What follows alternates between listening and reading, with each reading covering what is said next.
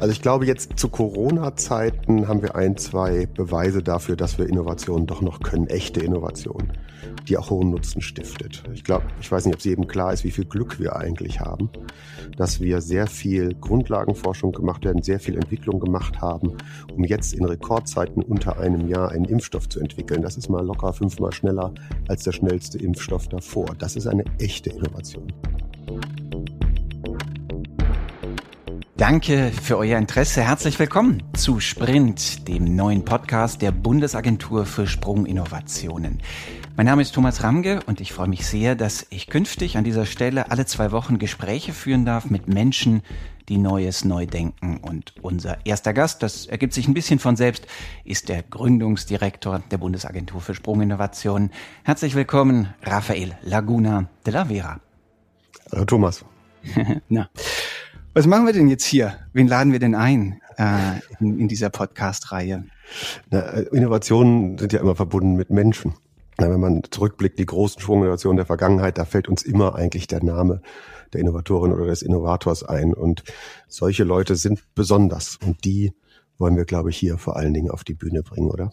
Ja, also genau, die Innovatoren selbst natürlich, aber auch immer wieder Menschen, die klug über Innovation nachdenken und die über die Rahmenbedingungen nachdenken, wie Innovation, äh, radikale Innovation, Sprunginnovation überhaupt entstehen kann und wer dies unterstützt. Und natürlich auch immer die Frage, wann nützt das Neue denn eigentlich überhaupt und wann äh, vielleicht auch gar nicht oder schadet das?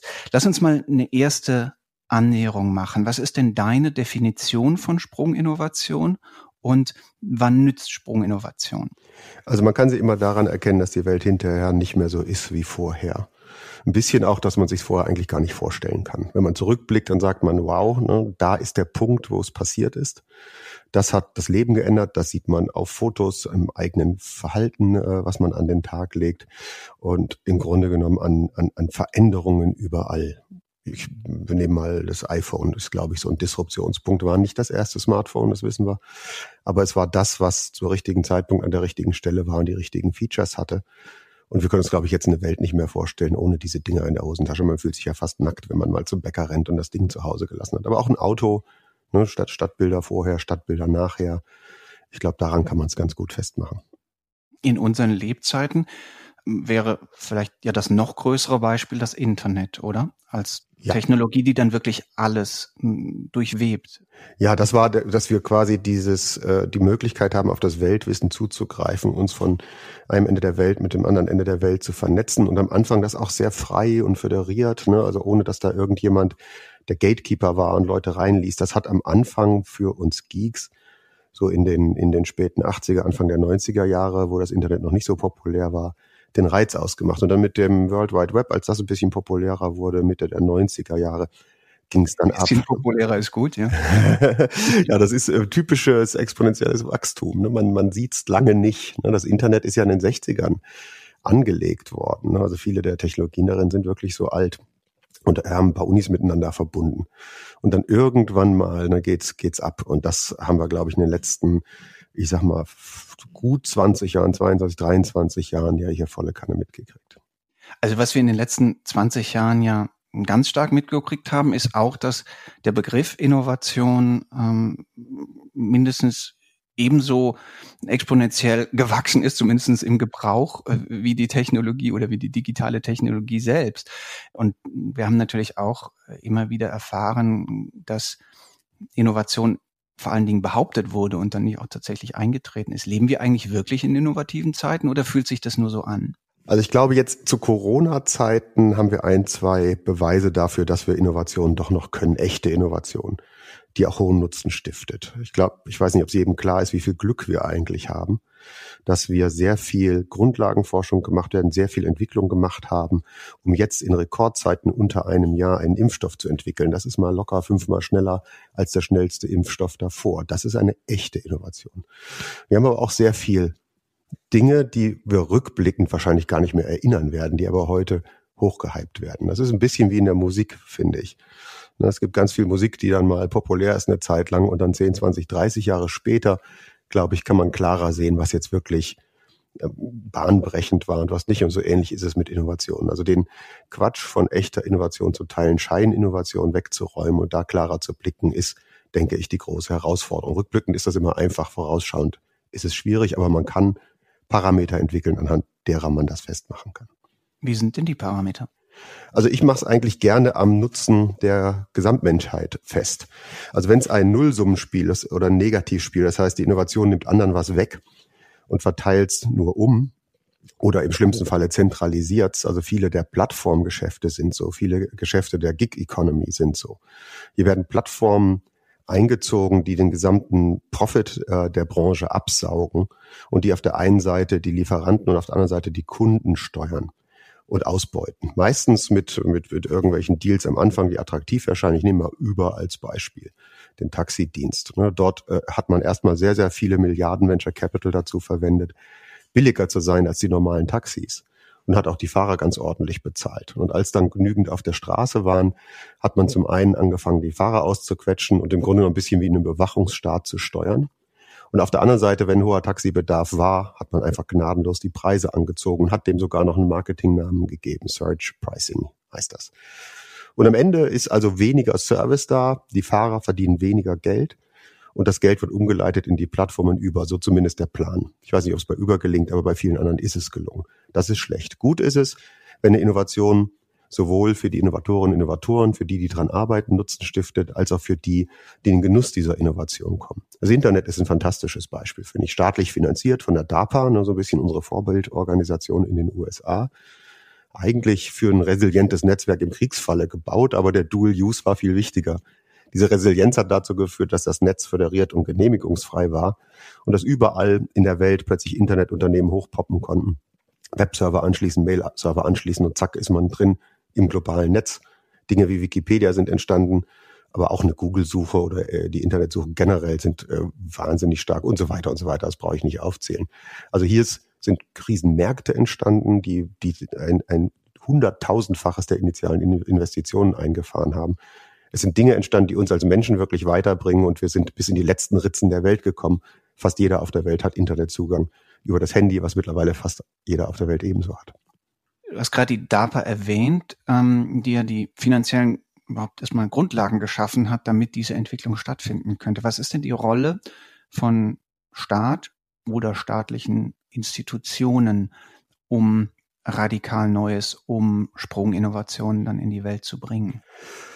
Ja, ich leime mal den Begriff Entrepreneurial State. Ich glaube, der, der, der, die Marianne Mazzucato hat den geprägt. Ich glaube, der Staat muss am Anfang die großen Investments machen, die sich nicht ein einzelnes Unternehmen leisten kann. Insbesondere, wenn noch gar kein Markt da ist. Also GPS ist so ein Beispiel, das Internet ist so ein Beispiel, äh, auch die ganze Chipindustrie ist so ein Beispiel. Da werden, werden Milliarden Investitionen mit einem sehr, sehr langen Blick und einem hohen Risiko, dass da kein Return kommt, angegangen. Aber wenn sie denn funktionieren sollten, dann sind sie disruptiv. Übrigens auch das ganze autonome Fahren. Da ist die DARPA seit 25 Jahren dran, hat mit ihren Challenges die sollten sich mal im Internet zusammensuchen, die sind wirklich lustig, so die ersten Touren durch die Mo Mojave-Wüste. Da, da gab es so, ein, so ein Motorrad, was gestartet ist, das ist genau ganze fünf Meter weit. ja, das ist irgendwie fies. Ne? Aber das auch cool ist, ne? du gehst in so eine Challenge rein für ein autonomes Fahrzeug und beginnst erstmal nicht mit dem Auto, sondern mit einem Motorrad, damit genau. du das Balanceproblem halt auch schon mal direkt mitklären genau. Genau, it's, otherwise it's too easy. Übrigens jetzt auch bei den selbstfahrenden Rennwagen gibt's auch so ein kleines Video, kann man sich auch angucken. Da steht so ein Rennwagen am Start und steht und steht und steht und dann fährt er los, macht eine Rechtskurve und fährt in die Wand. Buff. Ende der Party. Okay, sehr gut. Das möchte der Staat nicht finanzieren. Doch, doch, doch, doch, doch. Der möchte, der möchte, erstmal ist das gar nicht, marketingtechnisch gar nicht so schlecht, wenn man solche Dinge hat, dann, dann lachen alle und sehen das. Das war ja, wenn wir das, äh, das äh, DAPA-Beispiel autonomes Fahren nochmal nehmen, ein paar Jahre später sind die schon durchgekommen, sind die über 100 Kilometer gefahren. Und sehr, sehr viele Technologien sind entwickelt worden, die den versuchen, heute bessere äh, Fahrassistenten zu machen ans vollautonome Fahren in der Stadt, glaube ich, nicht in den nächsten paar Jahren. Aber wir sind da schon massig weitergekommen. Und das, weil eben am Anfang dieser Initialinvest ausgelöst wurde durch staatliche Institutionen. Das heißt, man kann als staatliche Institution, das ist auch das Ziel, der Sprint, kann man so eine Kreativität in Punkten lostreten, die, die sonst von alleine nicht entstehen würden. Irgendeiner muss da die Initialzündung machen, muss den langen Atem, die tiefen Taschen, die guten Connections haben.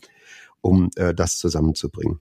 Das kann manchmal die Privatwirtschaft, in unseren Beispielen hier mit CureVac und BioNTech, wenn es da nicht die tiefen Taschen der Privatinvestoren Hopp und der Hexalbrüder gegeben hätte, hätten die dieses Tal des Todes, um mal in dem Bild zu bleiben, von der Idee in die komplizierte Technikentwicklung, die dann viele, viele Jahre braucht und viele manchmal 100 Millionen kostet, ins Produkt, wo man das Geld dann wieder zurückverdient, nicht überlebt. Nun möchte ich nicht wissen, wie viele in diesem Tal des Todes in Deutschland und Europa zwischendurch gestorben, verhungert sind oder abgewandert sind. Das müssen wir verhindern.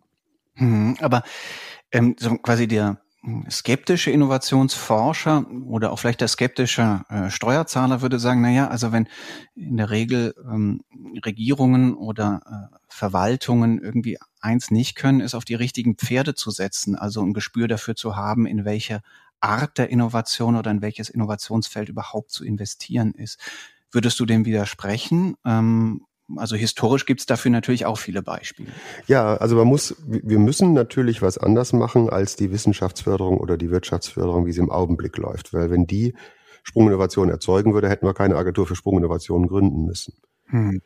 Äh, das ist sicher richtig. Das hat die US-amerikanische Regierung in den 50er Jahren auch erkannt, ausgelöst durch den Sputnik-Schock, als das kleine piepsende Ding um die Erde flog und äh, den Amerikanern klar wurde, dass es hier um die Vorherrschaft im Weltraum geht. Äh, hat man die DARPA erfunden und hat ihr große Freiheiten gegeben, hervorragende Leute zu bezahlen und einzustellen, sehr schnell, die mit großen Kompetenzen und Geld auszustatten und die mal machen zu lassen. In der Annahme, dass hochtalentierte Leute in ihrem Gebiet, die viel Erfahrung haben, da auch die richtigen Dinge tun werden. Und das mhm. ist mehr als gelungen. Und das ist auch die Idee der Sprint. Das dann umzusetzen im staatlichen System, ist natürlich eine Herausforderung. Ich mache immer den Witz, dass die erste Sprunginnovation der Agentur für Sprunginnovation die Agentur für Sprunginnovation sein wird, weil wir ja erstmal diese Freiheiten überhaupt schaffen müssen, um so zu agieren, wie es das Vorbild DARPA gemacht hat und auch nicht langsam wieder sozusagen eingefangen zu werden. Aber es gibt diese Leute, wir haben über 440 Einreichungen für Projekte bekommen, wir haben tolle Innovationsmanager, das sind quasi die Senioren, InnovatorInnen, die äh, bereits viele Dinge im Leben gemacht haben, viele Innovationen selber gemacht haben, viele Innovatoren kennen. Das sind unsere Programmmanager. Und die einfach mal machen lassen. Das funktioniert ganz gut. Wie identifiziert denn ihr als Agentur oder was kann man ja auch eine Ebene höher stellen, wie identifiziert denn eigentlich eine Gesellschaft oder Politik die richtigen Challenges? Also die Felder, in denen Innovation dringend nötig ist, aber man gleichzeitig den Eindruck hat, hier kommt der technologische Fortschritt nicht ausreichend schnell voran. Ja, wir haben zwei Ebenen. Ne? Das eine ist, dass manche dieser Felder gar nicht gesehen werden und es passiert trotzdem, weil irgendein Innovator, Innovatorin das macht.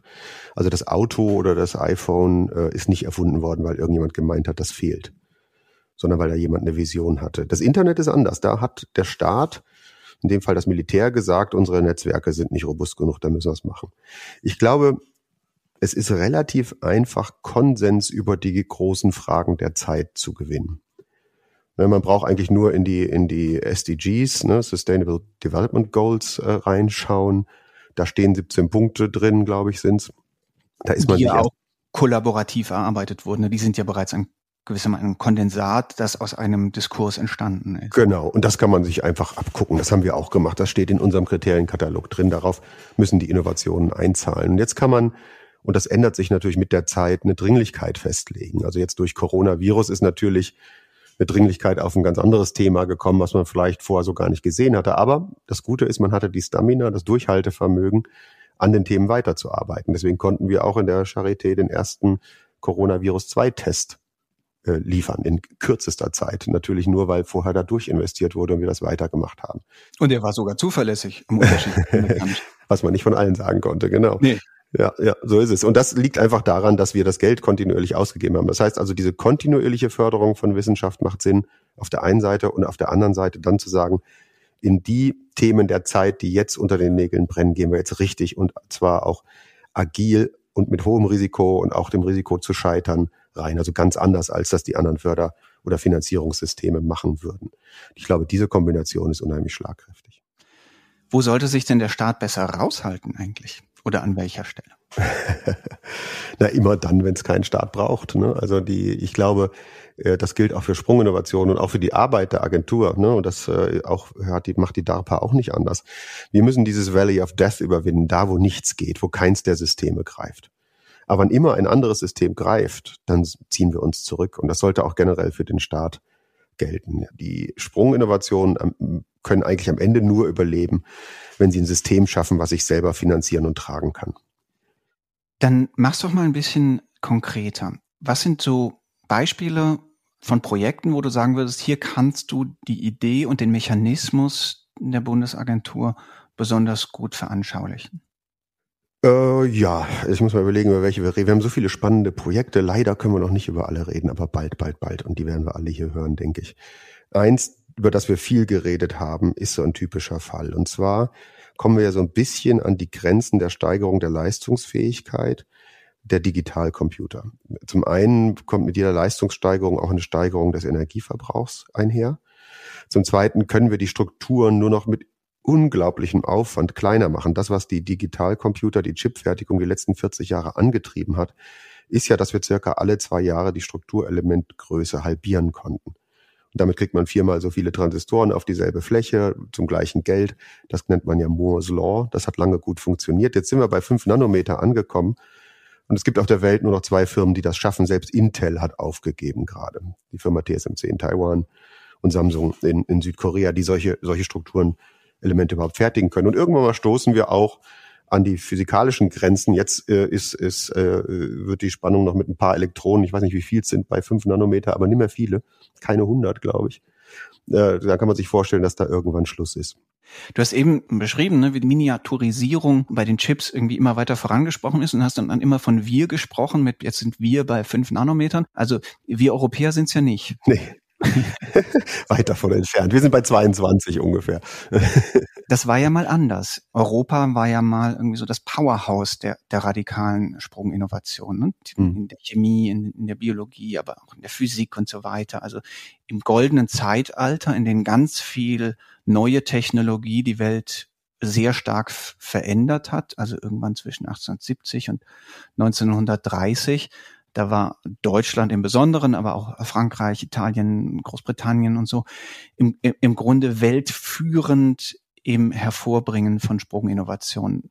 Hm, jetzt außer vielleicht der ganz äh, äh, offenkundigen ähm, dem offenkundigen Grund, dass äh, in Deutschland der Nationalsozialismus irgendwie so alles Talent und, und zerstört hat und und die, die Welt dann natürlich irgendwie in einem Feuerball hat aufgehen lassen.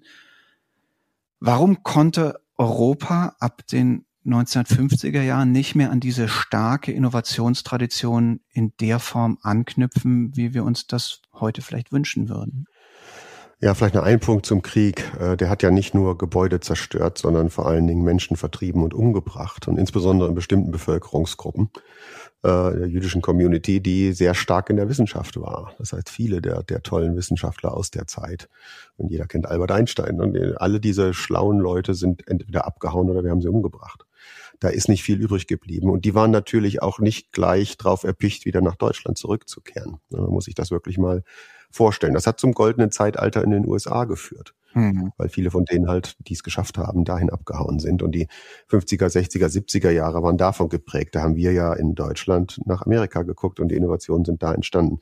Das Mojo haben die auch verloren. Die haben dann nur Glück gehabt, dass das Internet und die Chipindustrie dann kam und Silicon Valley entstand. Ne? In der eigentlichen Fertigung, in den wirklich tiefen, schwierigen Deep Tech Sprunginnovationen ist das dann auch irgendwie vorübergegangen in den USA. Das andere Thema ist, dass wir sowohl in der Wissenschaft als auch in der Wirtschaft Systeme geschaffen haben, in denen der Übergang sehr schwer gemacht wird. Wir haben äh, kaum Incentivierung im Wissenschaftssystem, sich auszugründen mit einer Erfindung und machen es dann auch relativ schwer, weil wir sowieso nicht so gründerfreundlich sind. Also vom fehlenden funktionierenden Finanzierungskreislauf, das heißt also Geld kriegen in allen Phasen einer Firma, bis hin zum Börsengang. Nichts davon funktioniert, zumindest in den späten Phasen noch nicht. Man hat das lange erkannt und fängt an, dort die Lücken zu stopfen, aber das hat noch lange nicht passiert. Bis hin eben zu der Tatsache, dass wenn man in das Wissenschaftssystem reingeht, die Karriere davon geprägt ist, dass man je länger man drin ist, desto schwerer man rauskommt. Und der Zeitpunkt, wenn man so Postdoc oder so ist, ähm, relativ ungünstig ist, Risiken einzugehen, weil das meistens mit einer Familiengründung oder ähnlichem einhergeht. Da ist man so ein bisschen in den mit 30ern oder sowas in der Zeit. Und drittens Kultur des Scheiterns nicht so wirklich ausgeprägt ist. Scheitern ist ja echt nicht schick, sondern peinlich. So, und das sind drei unglückliche Überkreuzungen, die wir sehen. Das war vor 100 Jahren und mehr anders. Also viele dieser Gründer der, der, der, der, der Bayer, Linde, Daimler, diese ganzen Typen, die waren sowohl wissenschaftlich unterwegs als auch unternehmerisch. Und für die war das sonnenklar. Dann Unternehmen, ich meine, jetzt auch nicht nur bei uns, auch ein Edison oder so, ne, haben das ja genauso gemacht. Die Leute oder Watt oder äh, die haben sofort daraus eine Industrie gebaut. So, und den Anspruch haben wir hier nicht mehr, den Spirit haben wir hier nicht mehr und wir machen es uns, wir machen es denen, die es vielleicht wollen, auch gar nicht so, so leicht. Und wenn sie dann immer noch wollen, hauen sie meistens ab, weil es woanders einfacher ist. Weil es da einfacher Geld gibt? Ja, schlicht und ergreifend und weil es schick ist, solche Risiken einzugehen und auch okay ist, wenn man sagt, und nach einem Jahr haben wir dann gemerkt, das klappt nicht und dann sind wir pleite gegangen und mussten alle entlassen und dann trifft man sich wieder in der Kneipe und plant das nächste Ding. Ne? Und die regulatorischen Hürden sind auch noch niedriger. Ne? Ja, wobei ich finde das jetzt nicht so schlimm. Also das Gejammer um die Regulatorik mal.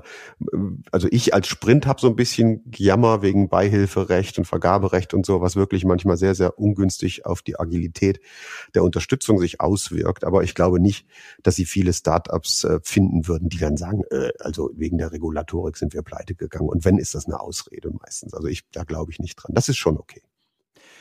Wie können wir denn die jungen Wissenschaftler, die eine Idee haben, die sich auch zu einer zu einem Unternehmen, äh, aus dem sich ein, auch ein Unternehmen bauen lassen könnte, ermuntern, unternehmerischer zu denken, eben zu jenem Typus von irgendwie äh, Entrepreneur, Wissenschaftler zu werden, den, den, den wir in den 20er hm, Jahren des letzten Jahrhunderts so stark hatten. Also die, die, die, die da gibt es eigentlich nur eine langfristige Lösung und die heißt, das muss ins Curriculum rein, sowohl in den Schulen als auch in den Universitäten. Man muss die Begeisterung für die Entrepreneurship schaffen. Denn es ist wirklich cool. Es gibt meines Erachtens nichts Aufregenderes. Ich meine, Wissenschaft ist super aufregend. Das verstehe ich. Und wenn man da auf Gold stößt, ist es spannend. Und wenn man das dann auch noch verbinden kann und sagt, ich habe ja was Tolles entdeckt, ne, so wie es der der Ingmar Hör gemacht hat, der, den du ja bald mal hast, da bin ich auch sehr gespannt drauf. Ja, äh, ich, freue ich mich sehr. Ja, der, der dann eine Idee hat, sie noch an der Uni entwickelt und dann sagt so, und jetzt machen wir eine Firma draus. Ne? Und dann dieser ganze Weg, das wird sicherlich in der Geschichte rüberkommen. Ein Krimi. Ne? Und dann natürlich mit einem tollen äh, Ausgang, auch wenn es beinahe nicht mehr erlebt hatte. Also wow, da kannst du wirklich drei Bücher drüber schreiben. Und so ein Leben zu leben, ist doch, ist doch einfach, sorry, ich muss es sagen, geil. Und das ist es. Und das muss man vermitteln, das muss man zeigen, das muss man demonstrieren, das muss man beibringen. Man muss auch sagen, wie geht denn das überhaupt mit der Gründung und was ist ein Venture Capital und warum kriege ich von der IHK einen Brief und solche Dinge. Die muss man mal kundtun, das lernt man ja. Ein Brief und mit, mit Überweisungsträger. Übrigens. Genau, 75 Euro bitte, zack, zack. genau, ja. Äh, wo wir gerade beim Geld sind, ähm, das ist ja nun ne, ein immer wieder diskutiertes Thema, dass äh, es einfach so viel leichter ist in, in den USA oder zunehmend natürlich auch in, in, in Asien als Gründer an Geld zu kommen. Und zwar insbesondere, wenn es mal um nicht die ersten fünf Millionen geht, sondern um vielleicht einen zweistelligen Millionenbetrag oder gar dann äh, ne, kurz vor Börsengang oder im letzten Schritt vor Börsengang ähm, einen dreistelligen Millionenbetrag. Wie ist so da dein Blick? Ist das nach wie vor die Hürde oder hat sich da auch einiges verbessert in den letzten Jahren? Äh, äh, ja, auch wenn es eine Oder-Frage war. Also ja, es ist die Hürde und ja, es hat sich verbessert. Also man hat äh, das in der Politik erkannt. Man hat vor vielen Jahren den Hightech-Gründerfonds gegründet. Man verteilt über KfW und EIF, European Investment Fund aus Luxemburg, Geld in die Fonds, also hat ein Fund-of-Fund-Business. Trotzdem ist das Volumen in Deutschland äh, und Europa immer noch vielleicht ein Fünftel, wenn man es auf BIP oder per capita umrechnet im Vergleich zu den USA. Da ist viel zu tun. Jetzt kommt der Zukunftsfonds, der wird das nochmal wieder verbessern und auch für Deep Tech und äh, spätphasigere Investitionen äh, Geld in die Fonds bringen und auch eigene Fonds in den Verticals äh, gründen.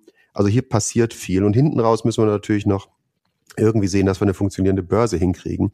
Unsere beiden Shooting Stars, CureVac ähm, und BioNTech, wo sind sie an die Börse gegangen? in den USA. Und das ist natürlich ein bisschen traurig. Es ist jetzt nicht wirklich ganz, ganz schlimm, weil es immer noch mehrheitlich im Besitz äh, der Gründer und der, der, der deutschen und europäischen Investoren ist. Aber das ist schon Mist. Ne? Und erst dann, wenn der ganze Kreislauf funktioniert, also von der Ausgründung, Frühphasenfinanzierung, Mittel-, Spätphasen, Pre-IPO und dann IPO, dann haben wir eine Maschine gebaut, die für Investoren attraktiv ist, ne? weil man quasi sein Geld irgendwo in der Phase reingibt und weiß, dass man es im nächsten Schritt auch wiederkriegen kann, wenn man möchte. Wenn, und das hat dazu geführt, dass es in Amerika so gut läuft, weil das befeuert sich selbst. Das müssen wir in Europa auch schaffen. Hast du eine Begründung dafür oder eine Erklärung dafür, warum gerade ne, die vielen sehr, sehr reichen Family Offices in Deutschland und Europa so nach wie vor so zögerlich sind, in ähm, Venture Kapital zu gehen, sondern eher nach wie vor offenkundig den Eindruck haben, das ist zu risikoreich, aber nicht bedenken, dass es vielleicht die risikoreichste Strategie überhaupt ist, nicht in äh, radikal wachsende Technologien zu, zu entwickeln. Also das Witzige ist, alle Family Offices, die ich kenne, denken genau so, wie du das forderst und handeln auch so. Das ist auch keineswegs so, dass das durchgängig nicht passiert, sondern da wird erstens in Venture Capital investiert. Da ist klar, dass wir Innovationen schaffen müssen, die uns den Wohlstand der nächsten 100 Jahre sichern und dass die dort eine ganz besondere Rolle spielen. Ich kenne auch einige, die direkte Investments machen in unglaublichen Größenordnungen in hochriskante Projekte. Also es geht schon. Nee, aber bei Teamviewer hat ja von denen offenkundig keiner zugeschlagen. Ne? Also eine tolle schwäbische äh, Weltmarktführer, Technologie, verständlich. Und in dem Moment, wo es mal richtig groß werden will, dann kommen irgendwie Private Equity aus, aus den USA und schnappt das Ding weg. Ja, weil da hast du dann keine Chance mehr. Ne? Das Problem ist, dass ein, ein Private Equity Fonds mit ganz anderen Stiefeln da reinspazieren kann. Das kann auch kein einzelnes Family Office mehr leisten. Das ist einfach too much für ein einzelnes Investment. Allerdings glaube ich oder bin ich mir relativ sicher, dass einige der Family Offices in Deutschland in genau diesen Private Equity Fonds, der den Deal dann mit Teamviewer gemacht hat und die an die Börse gebracht hat, investiert war. Und okay, dann bin ich beruhigt. Ja, aber zu wenig. Ne? Also ich, das waren die, die, diese Fonds haben vielleicht fünf Prozent aus Deutschland und Europa. Mhm. Und die anderen 95 kommen aus UK, aus, aus den USA natürlich mehrheitlich Saudi-Arabien und China.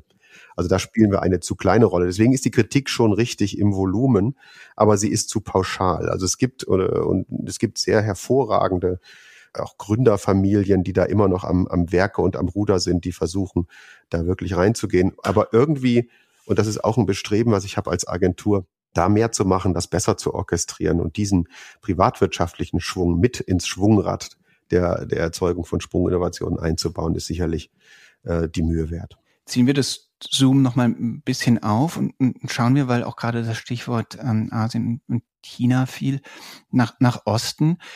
Wie schätzt du die Innovationsdynamik in China ein, in dieser ne, für uns ja erstmal so sehr, sehr, in dieser Mischung aus befremdlich, bedrohlichen Art und Weise, wie da irgendwie der Staat massiv, massiv investiert und ähm, auch offenkundig diese Bürokraten in den Innovationsministerien in China ähm, irgendwie oft auch auf die richtigen Pferde setzen und auch wirklich vorankommen. Also was mich fasziniert an China ist, dass man dort systemisch denkt. Das fehlt mir hier ganz häufig. Da werden fünf oder sieben Jahrespläne ausgerufen, ne, auf allerhöchster Ebene. Da wollen wir hin beim Thema X. Ne? Und dann wird das quasi runtergedrückt in alle Bereiche und man schaut, was können wir tun, damit wir auf diesen fünf oder sieben Jahresplan einzahlen. Mhm. Und das ist sehr, sehr kraftvoll. Das sehe ich hier häufig nicht. Häufig machen wir so individuelle Programme, Konjunkturprogramm, Förderprogramm, KI, Digitalisierung der Schulen, äh, äh, KI und so, die aber nicht wirklich eingebettet sind in ein strategisches Modell. Ja, sondern da wird dann drum geschachert, wer wie viel vom Geld kriegt und dann geht's in die Institute und dann hört man oft gar nichts mehr davon oder das Geld fließt gar nicht erst ab. Das ist natürlich eine wunderbare Euro, Euro-Vermehrung, weil man das jeden Euro ein paar Mal ausgeben kann, wenn er nicht abgerufen wird, aber das ist ja eigentlich nicht Sinn der Übung. Also das haben sie uns voraus. Das hat natürlich auch eine Zentralregierung äh, einfach voraus. Also wenn man ähm, sich über den äh, klaglichen Zustand in den Schulen äh, mokiert, muss, darf man nicht vergessen, dass wir hier ein föderales System haben, ne? ebenso mit den Gesundheitsämtern und so. Wenn man so ein bisschen drin sitzt und sich das anschaut, das ist wirklich ziemlich innovationsresistent. Das ist schlecht. Da ist man, wenn man zentral agieren kann, wesentlich besser dran. Allerdings ist der Preis, den man zahlt, und da bin ich dann wieder skeptisch, der ist sehr hoch. Wenn jetzt in China äh, der Wohlstand weiter so steigt, wie er es tut, dann wird das nicht mehr lange dauern, bis die Bevölkerung nach mehr Freiheiten ruft. Und dann entsteht, dann, dann wird das chinesische System vielleicht auch, ich will jetzt nicht sagen erwachsen, das wäre überheblich, aber ähm, dann wird sich das verändern müssen, um eben auf diesen Freiheitswunsch der Bürgerinnen und Bürger einzuzahlen. Ähm, und da bin ich mal gespannt, wie die damit umgehen. Denn dann gehen viele dieser Fähigkeiten, die sie jetzt haben, verloren. Weil dann muss die Macht verteilt werden. Da muss eigentlich sowas ähnliches wie eine Demokratie entstehen. Äh, und dann werden die Prozesse auch etwas langsamer. Der Vorteil ist natürlich, dass man eine höhere Partizipation hat, dass man höhere Freiheiten für die einzelnen Bürger hat, dass nicht irgendeine Regierung willkürlich den Stecker ziehen kann. Das ist dem Jack Ma von Alibaba ja gerade passiert, ne, weil er einmal zu frech war. Ratzbumm, egal wie groß du bist, dann gehst du halt nicht an die Börse. Ne? Und dann musst du erstmal drei Monate verschwinden und äh, Abbitte leisten, ne? den Gang nach Canossa sozusagen machen. Das klingt so ein bisschen voraufklärerisch für mich. Wir haben das in den 1700ern dann ja gemacht. Wir haben gesagt, wir, wir nehmen jetzt mal die Wahrheit aus den Händen der selbsternannten Fürsten und Pfaffen und erfinden einen Prozess, wie wir sie finden, die Wahrheit. Ne? Indem wir Thesen aufstellen, indem wir Experimente machen, indem wir alles publizieren, was wir tun, damit es andere nachvollziehen und versuchen zu beweisen, dass unsere These stimmt oder eben falsch ist. Das nennt man Wissenschaft. Und so haben wir einen Weg gefunden, wie wir die bestmögliche Wahrheit finden können, aber auch gleichzeitig einen Weg, der auch bessere Wahrheiten zulässt, wenn sie denn gefunden werden in derselben Methodik. Wenn wir das nicht tun, wenn wir nicht auf diesen Werten basierend arbeiten, dann passiert vielleicht sowas wie bei den sozialen Medien, die ja aus den USA kommen, dass wir äh, Alternate Truth zulassen, ne? Äh, also alternative Wahrheiten, was ja in sich ein witziger Begriff ist, aber witzig ist es nicht, wenn man sich die Auswirkungen anschaut, die das gehabt hat. Und ebenso ist es nicht witzig, wenn irgendein König oder ein Regierungschef in China einfach nur entscheidet, was richtig und falsch ist. Das ist willkürlich. Wenn man das gut macht, solange man das gut macht, für die Mehrheit der Bürgerinnen und Bürger ist es vielleicht sogar gut, aber das wird sich ändern, weil die Ansprüche sich ändern werden. Also bin ich auf der einen Seite schaue ich fasziniert rüber und schaue, was können wir lernen, was können wir, was können wir annehmen. Auf der anderen Seite glaube ich, umgekehrt gilt das genauso. Und man muss sich jetzt nicht da fürchterlich Angst machen. Wir haben in Europa ein beneidenswertes Werte- und Politiksystem, finde ich, ähm, auf dem Beinen des Humanismus stehend, ne, das, das Selbstverwirklichungsrecht des Einzelnen, das ist ein Exportschlager. Das finden Menschen toll. Und wenn wir Produkte bauen, die diese, diese, diese stinkigen Digitalprodukte, die wir jetzt haben, ablösen, äh, aufgeladen mit diesen Werten, dann haben wir auch eine Chance in diesen Märkten. Das ist eine andere Art von Innovation, die den Menschen mehr bringt. Das ist echte Innovation, ein Nicht-Nullsummenspiel. Darf ich kritisch nachfragen, warum ist das bisher so wenig gelungen? Weil, ne, dass sich das gut anhört und dass die, dieser Song wird ja nur auch schon lange ge gesungen. Ne? Also viele sagen, dass unsere humanistischen Werte im Grunde ein Exportschlager sind und wenn wir die in die Technologie einbauen, dass diese Produkte dann unschlagbar wären. Aber das ist bis dato doch eher Theorie als Praxis. Ja, weil es schwieriger ist, als das nicht zu tun. Ich glaube, Technologien, Technologien haben immer solche Zyklen, die, äh, die, die, ich nenne es mal die dreckige Phase, wo man einfach völlig rücksichtslos nur auf das Feature hinarbeitet, was man erzeugen möchte, und der Rest ist einem wurscht. Mhm. Ist die erste. Und wenn man, wenn es einem wurscht ist, ist man auch schneller. Ne? Also wenn man von vornherein sagt, ist mir egal, ob es stinkt, knallt und pufft, ne? und äh, Dinosaurier verbrennt und die CO2 erzeugt und die Städte zu stinkigen Löchern macht, aber die Leute wollen schnell von A nach B kommen. Hm. Ne, und das günstig. Ne? So, das ist, das war das erste Auto. So, dann kommt die Optimierungsphase im System. Man versucht also, das stinkige Ding etwas weniger stinkig zu machen, aber verbrennt immer noch Dinosaurier das kann man lange treiben. Ne? Das hat ja 100, 120 Jahre wirklich gut funktioniert und das hat auch hervorragende Fortschritte gemacht. Aber wenn man es mal objektiv betrachtet, wenn Außerirdische auf die Erde kämen, würden die zuerst mit den Autos reden wollen, weil die scheinbar in den Städten wohnen, ne? weil so viele da rumstehen.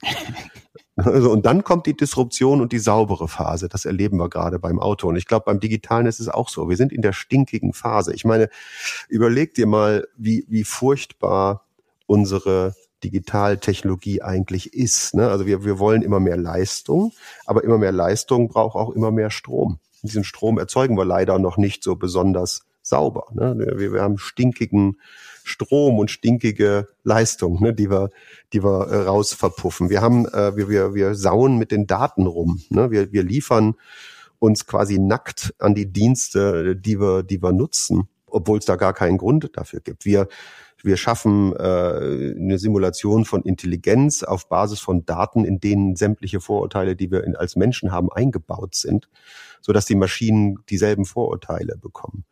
Also da sind wir mal irgendwo zwischen der dreckigen und der Optimierungsphase. Und äh, ja, es ist viel schwieriger, etwas sauber zu bauen. Ne? Deswegen ist man damit nicht der Erste.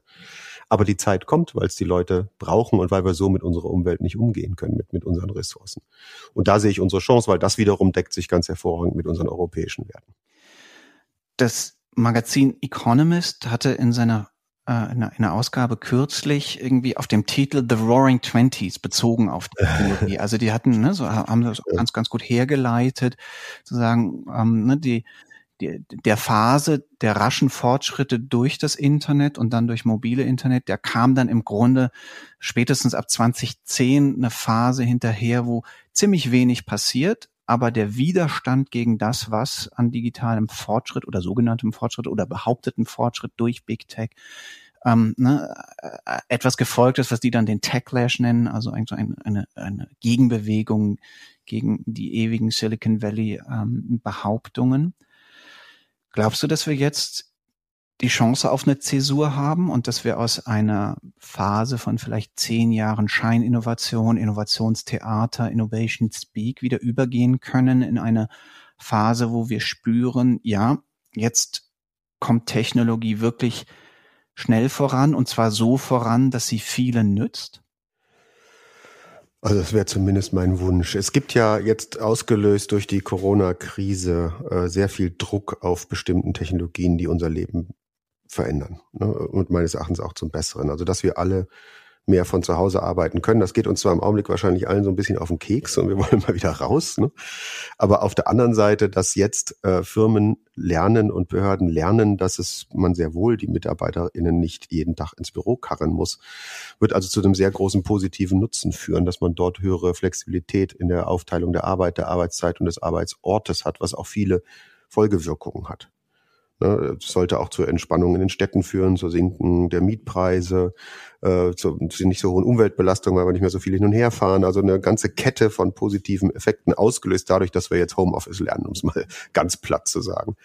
Zum Zweiten entwickeln wir biologische Technologien, also ist so viel Druck drauf jetzt Wirkstoffe zu entwickeln und Impfstoffe zu entwickeln mit allerneuesten Technologien. Zum einen, was absolut faszinierend ist, ist das, was der Ingmar äh, dir dann ja erzählen wird, diese mRNA-basierten Impfstoffe. Das ist ja eine komplett neuer Wirkweg, der, der vor allen Dingen übrigens Programmierern gut gefällt, weil er doch sehr der Programmierlogik entspricht. Also wir, wir programmieren im Grunde genommen etwas, um die Zellen dazu anzuregen, etwas zu tun, was wir wollen. Und das ist einfach, also im Grunde programmieren wir die Zellen, unsere eigenen. Endlich. Das ist. Endlich ja, könnt ihr Nerds uns programmieren. Das ist ja super. Endlich, genau. Deswegen verstehen wir das auch so gut. Mein, mein Kumpel, ähm, der Bert Hubert von, von Power DNS, der hat ja da einen fantastischen Artikel aus, äh, also mRNA aus Sicht eines Nerds geschrieben. Das können wir vielleicht in die Show Notes tun, der Artikel, der ist wirklich, wirklich gut und da, da kapiert man das.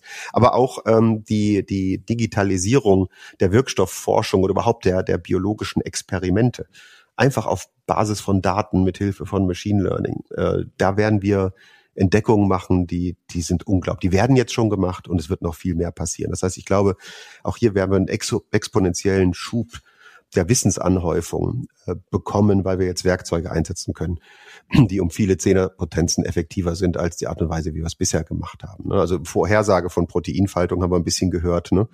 Eins der Hype-Themen äh, der künstlichen Intelligenz jetzt gerade. Ne? Wenn man vorher das im Labor machte, im Vergleich zum Durchsatz, den man damit machen kann, auch wenn da, wenn da die Ergebnisse noch nicht perfekt sind. Aber der Durchsatz, den, den kann man gar nicht mehr in Zahlen ausdrücken, wie viel, wie viel höher der ist. Mhm. Das sind so Dinge, die, die noch fantastische Sprünge auslösen. Und das ist befeuert worden durch die besondere Situation, die wir jetzt haben. Also glaube ich schon, dass es nicht nur die Roaring Twenties werden, weil wir alle erstmal ein Jahr lang Party machen werden, sondern ja.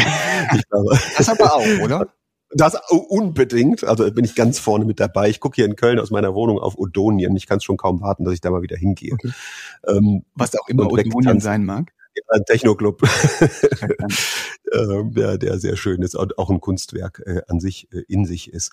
Ähm, sondern dass wir dieses, diese Roaring Twenties auch in, in, in Form von echter Innovation haben werden.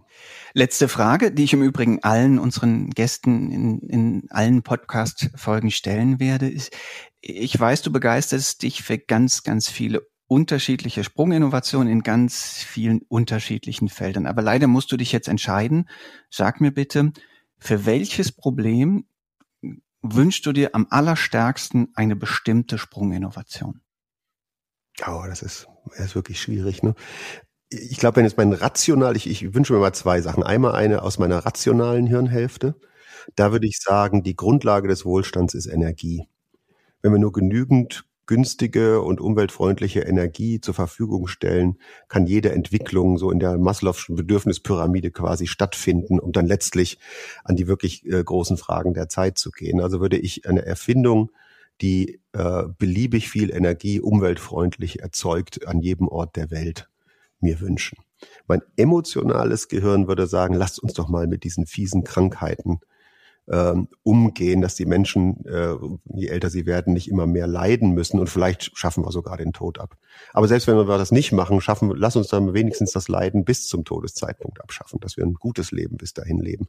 Ich glaube, das würde den allergrößten menschlichen Nutzen auf der emotionalen Seite, aber auch auf der individuellen Seite stiften. Okay, Entschuldigung, jetzt muss ich trotzdem nochmal nachfragen. Den Tod abzuschaffen ist eine Utopie für dich? Also ein Leben, was unendlich dauert und damit ja auch unendlich langweilig ist, unendlich repetitiv und äh, ne, in, in, in, indem wir irgendwie, dann musst du ja irgendwie paar hundert oder ein paar tausend Jahre den gleichen Job machen oder ähnliche Jobs nee, machen. Wer sagt das denn? Dass man den gleichen Job machen muss. Also äh, äh, also erstmal. Die Überbevölkerung, stell dir mir vor, es stirbt keiner mehr. Wie viele Menschen haben wir denn dann? Ja, plötzlich? dann müssen wir halt, dann müssen wir halt äh, endlich mal interplanetar und interstellar werden. Warum denn nicht? Was, was, was, warum denken wir immer so klein? Also raus damit. Okay, jetzt, jetzt, jetzt, jetzt kennen wir deine eigene Sprung-Innovation. Ab zum Exoplaneten. Genau. Raphael, Ganz, ganz vielen Dank für diese vielen klugen und sortierenden Gedanken. Ich freue mich auf viele weitere Gespräche mit klugen, kreativen Köpfen, die das neue Neudenken, radikal neu denken. Zu den nächsten Gästen, wir haben jetzt schon mehrfach den Namen fallen lassen, gehört Ingmar Hör, aber auch Gesche Joost, äh, die Innovationsforscherin, die unter anderem am Weizenbaum-Institut tätig ist und dann äh, auch am DFKI und dann der Universität der Künste in Berlin. Auch eine ganz, ganz spannende Gesprächs Partnerin. Ich danke Ihnen und euch sehr für eure Aufmerksamkeit. Raphael und ich würden euch bitten, wenn euch das gefallen hat, dass ihr unseren Podcast vielleicht in eurer Podcast-App bewertet oder gerne natürlich auch weiterempfehlt. Das würde uns sehr helfen. Und ja, danke nochmals und wünsche euch vor allen Dingen, dass ihr neugierig bleibt. Tschüss. Tschüss.